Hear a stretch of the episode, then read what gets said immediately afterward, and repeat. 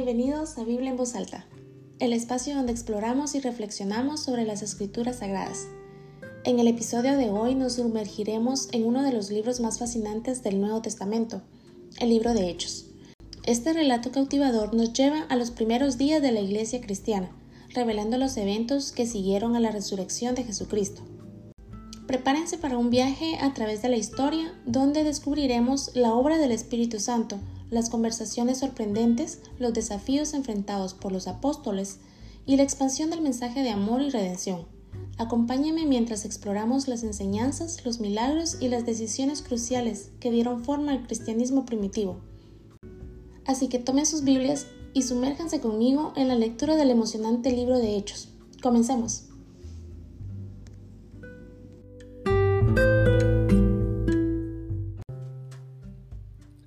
Capítulo 16 Timoteo se une a Pablo y a Silas. Llegó Pablo a Derbe y después a Listra, donde se encontró con un discípulo llamado Timoteo, hijo de una mujer judía creyente, pero de padre griego. Los hermanos en Listra y en Iconio hablaban bien de Timoteo, así que Pablo decidió llevárselo. Por causa de los judíos que vivían en aquella región, los circuncidó, pues todos sabían que su padre era griego. Al pasar por las ciudades, entregaban los acuerdos tomados por los apóstoles y los líderes religiosos de Jerusalén para que los pusieran en práctica. Y así las iglesias se fortalecían en la fe y crecían en número día tras día. La visión de Pablo del hombre macedonio. Atravesaron la región de Frigia y Galacia, ya que el Espíritu Santo había impedido que predicaran la palabra en la provincia de Asia. Cuando llegaron cerca de Misia, intentaron pasar a Bitinia, pero el Espíritu de Jesús no se lo permitió. Entonces, pasando de largo por Misia, bajaron a Troas. Durante la noche, Pablo tuvo una visión en la que un hombre de Macedonia, puesto de pie, rogaba, Pasa Macedonia y ayúdanos. Después de que Pablo tuvo la visión, enseguida nos preparamos para partir hacia Macedonia convencido de que Dios nos había llamado a anunciar las buenas noticias a los macedonios. Conversión de Lidia en Filipos. Zarpando de Troas, navegamos directamente a Samotracia y al día siguiente a Neápolis. De allí fuimos a Filipos, que es una colonia romana y la ciudad principal de ese distrito de Macedonia. En esa ciudad nos quedamos varios días. El sábado salimos a las afueras de la ciudad y fuimos por la orilla del río, donde esperábamos encontrar un lugar de oración. Nos sentamos y nos pusimos a conversar con las mujeres que se habían reunido. Una de ellas, que se llamaba Lidia, adoraba a Dios. Era de la ciudad de Teatira y vendía telas de color púrpura. Mientras escuchaba, el Señor le abrió el corazón para que respondiera al mensaje de Pablo. Cuando fue bautizada con su familia, nos hizo la siguiente invitación. Si ustedes me consideran creyente en el Señor, vengan a hospedarse en mi casa. Y nos persuadió. Pablo y Silas en la cárcel. Una vez, cuando íbamos al lugar de oración, nos salió al encuentro una joven esclava que tenía un espíritu de adivinación. Con sus poderes ganaba mucho dinero para sus amos. Nos seguía Pablo y a nosotros gritando, estos hombres son siervos del Dios Altísimo y les anuncian el camino de salvación. Así continuó durante muchos días. Por fin, Pablo se molestó tanto que se volvió y reprendió al espíritu. En el nombre de Jesucristo, te ordeno que salgas de ella. Y en aquel mismo momento, el espíritu la dejó. Cuando los amos de la joven se dieron cuenta de que se les había esfumado la esperanza de ganar dinero, echaron mano a Pablo y a Silas y los arrastraron a la plaza ante las autoridades. Los presentaron ante los magistrados y dijeron, Estos hombres son judíos y están alborotando nuestra ciudad. Enseñan costumbres que a los romanos se nos prohíbe admitir o practicar. Entonces la multitud se amotinó contra Pablo y Silas. Luego los magistrados mandaron que arrancaran sus ropas y los azotaran. Después de darles muchos golpes, los echaron en la cárcel y ordenaron al carcelero que los custodiara con la mayor seguridad.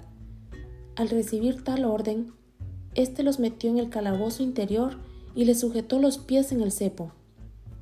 A eso de la medianoche, Pablo y Silas se pusieron a orar y a cantar himnos a Dios, y los otros presos los escuchaban. De repente se produjo un terremoto tan fuerte que la cárcel se estremeció hasta sus cimientos. Al instante se abrieron todas las puertas y a los presos se les soltaron las cadenas. El carcelero despertó y al ver las puertas de la cárcel de par en par, sacó la espada y estuvo a punto de matarse, porque pensaba que los presos se habían escapado. Pero Pablo le gritó, No te hagas ningún daño, todos estamos aquí. El carcelero pidió luz, entró precipitadamente y se echó temblando a los pies de Pablo y de Silas. Luego los sacó y les preguntó, Señores, ¿qué tengo que hacer para ser salvo? Cree en el Señor Jesús así tú y tu familia serán salvos, contestaron. Luego expusieron la palabra del Señor a él y a todos los demás que estaban en su casa. A esas horas de la noche, el carcelero se lo llevó y lavó las heridas. Enseguida fueron bautizados él y toda su familia. El carcelero lo llevó a su casa, le sirvió comida y se alegró mucho junto con toda su familia por haber creído en Dios.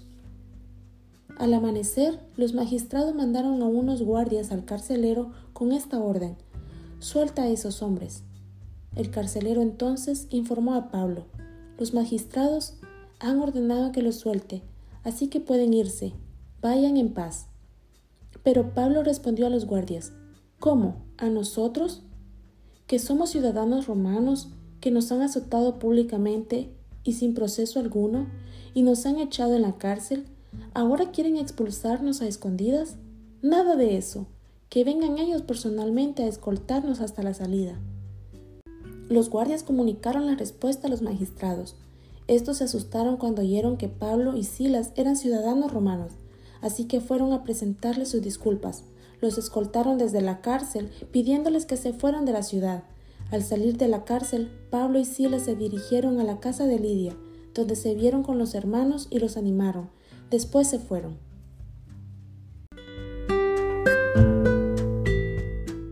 Padre Celestial, te agradecemos por el tiempo que hemos dedicado a sumergirnos en tu palabra. Gracias por cada mensaje, enseñanza y verdad que hemos encontrado en las escrituras. Que estas palabras no solo resuenen en nuestros oídos, sino que también encuentren un hogar en nuestros corazones. Damos gracias por la oportunidad de explorar tu palabra juntos y te pedimos, Señor, que cada oyente sea tocado por tu gracia y verdad, que estas palabras inspiren, consuelen y despierten un deseo más profundo de conocerte.